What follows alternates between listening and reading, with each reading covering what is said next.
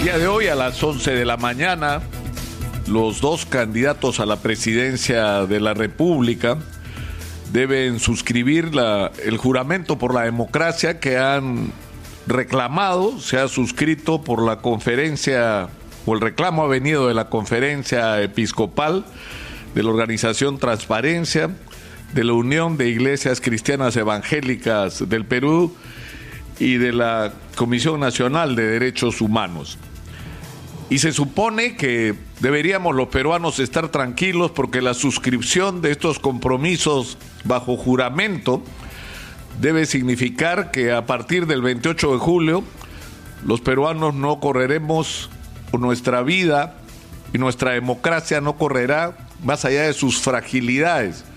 Ningún riesgo, que las reglas de juego serán respetadas por ambas partes, que ninguno de los dos pretenderá perpetuarse en el poder y que cualquier cambio que se pretenda realizar en el Perú, incluyendo la constitución, debe hacerse en el marco que nuestra democracia establece. Además de compromisos con respecto a las urgencias de la crisis sanitaria y económica que vivimos y al resolver la profunda inequidad que lamentablemente caracteriza a nuestro país. Y esperemos que la firma de estos compromisos bajo juramento no sea otra vez lo que los peruanos ya hemos vivido en anteriores oportunidades, porque si de algo estamos cansados los peruanos, es de los políticos y de los políticos que han sido, para nuestra desgracia, en su mayoría mentirosos, ineficientes y corruptos. Gente que dice una cosa y hace otra. Gente que el día que llega al gobierno se olvida de lo que dijo y empieza a gobernar en función de intereses que son de cualquier tipo, menos de el que corresponde a aquellos que los pusieron donde llegaron gracias al voto. Y es por eso que es indispensable que más allá de las preferencias políticas que tenga cada uno, los ciudadanos no renunciemos a nuestro derecho a exigirle a los candidatos respuestas y posturas claras sobre temas que son trascendentales. El profesor, para empezar, Pedro Castillo, habla de un programa de transformación del país sin corrupción. Pero ¿cómo esa promesa va a ser coherente si el dirigente más importante del partido que te está llevando a la candidatura no solamente está implicado, está sentenciado por el mal uso de los recursos públicos? Es un mensaje contradictorio.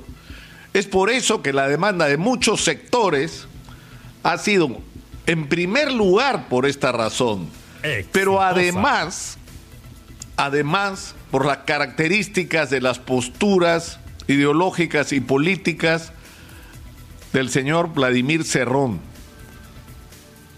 Pedro Castillo insistentemente dice que el que toma las decisiones es él, pero cuando uno se traslada a las redes sociales o, se traslada a las decisiones, todo parece indicar que el señor Cerrón no se ha enterado de la noticia.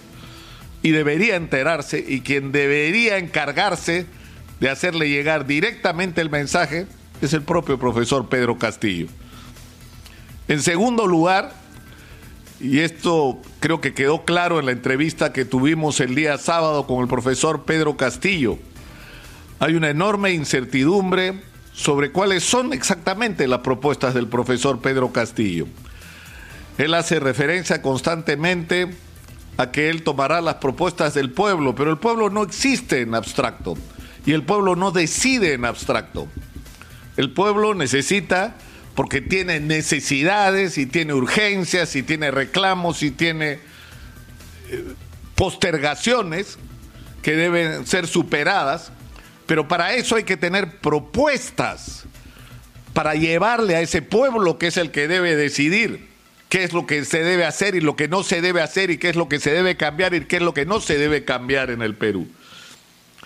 Pero Esto tiene que ir directamente de la mano, no solamente con la entrega de propuestas concretas de lo que sería efectivamente un gobierno del profesor Pedro Castillo, sino una vez más, quiénes son las personas que se van a hacer cargo de conducir los destinos del país. No va a ser el pueblo en abstracto, van a ser personas con nombre y apellido, con trayectorias, con posiciones, con alternativas, con respuestas. Y sobre lo que ellos pongan sobre la mesa tiene que organizarse la discusión. Sin perder de vista además una cosa, el Perú necesita cambios, por supuesto que necesita cambios.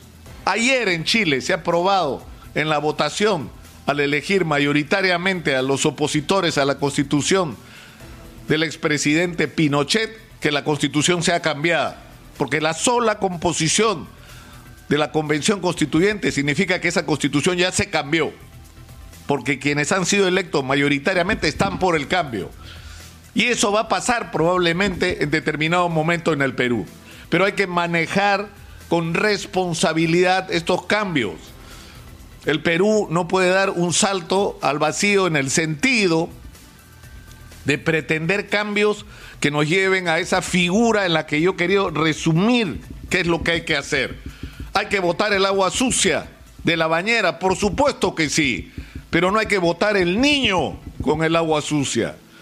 Hay que cambiar las cosas. En el Perú no hay equidad, en el Perú no ha habido una distribución adecuada, en el Perú hemos firmado, en algunos casos como el del gas, contratos absolutamente lesivos para la extracción de nuestros recursos en relación a los intereses de la inmensa mayoría de peruanos. Eso tiene que cambiar. Pero en el Perú necesitamos la inversión de las grandes empresas internacionales porque tienen el dinero y tienen la tecnología y de lo que se trata no es de echarlas, sino de negociar en condiciones dignas la explotación de nuestros recursos para lo cual ellos nos necesitan a nosotros, porque tenemos el recurso y nosotros lo necesitamos a ellos. Y eso hay que hacerlo con sabiduría, sin corrupción. Exitosa. Y pensando en el interés de los peruanos, con responsabilidad. Pero en el caso de Keiko Fujimori, el tema de la corrupción también es un problema. Y no, no, no, podemos poner una venda en los ojos. Keiko Fujimori tiene un proceso abierto en el Poder Judicial. Y yo lamento que su mensaje no termine de ser claro, porque cuando yo le pregunto sobre el financiamiento de los partidos, me dice, ah, pero no era, no era en ese momento porque la ley no lo decía ilegal. Entonces, ¿qué, hace, qué hace Susana Villarán presa si no era ilegal el dinero que recibió? Por favor, de lo que estamos hablando es de la cadena de la corrupción. Más allá que su argumentación sea si era legal o no, lo que nos tiene que decir es si piensa que estuvo mal o no.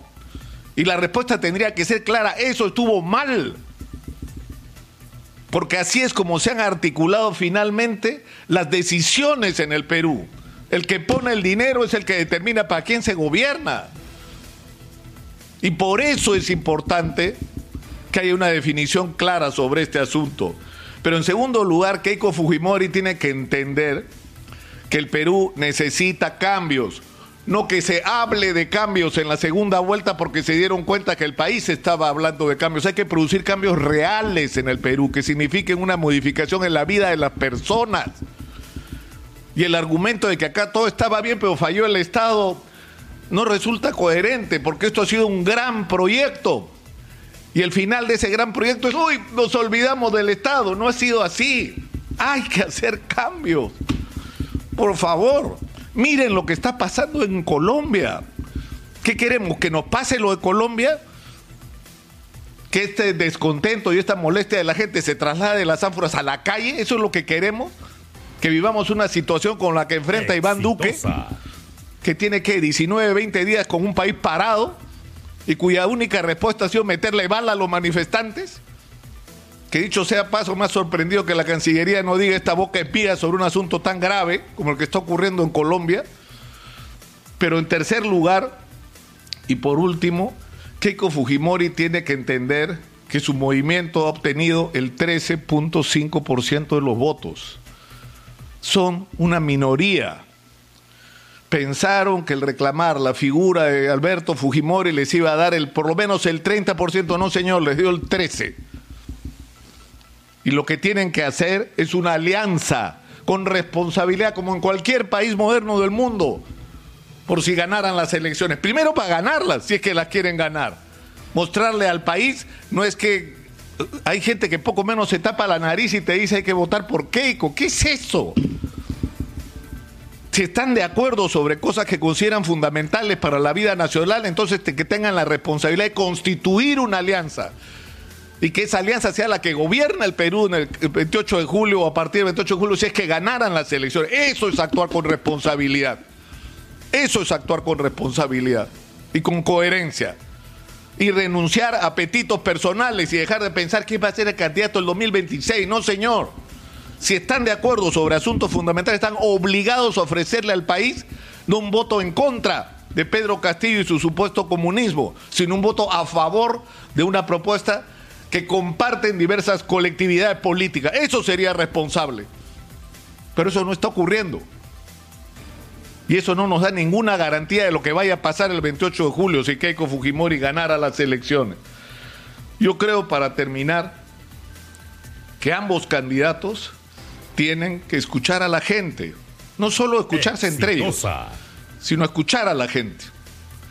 Escuchar lo que los peruanos estamos esperando que ocurra en nuestro país a partir del 28 de julio.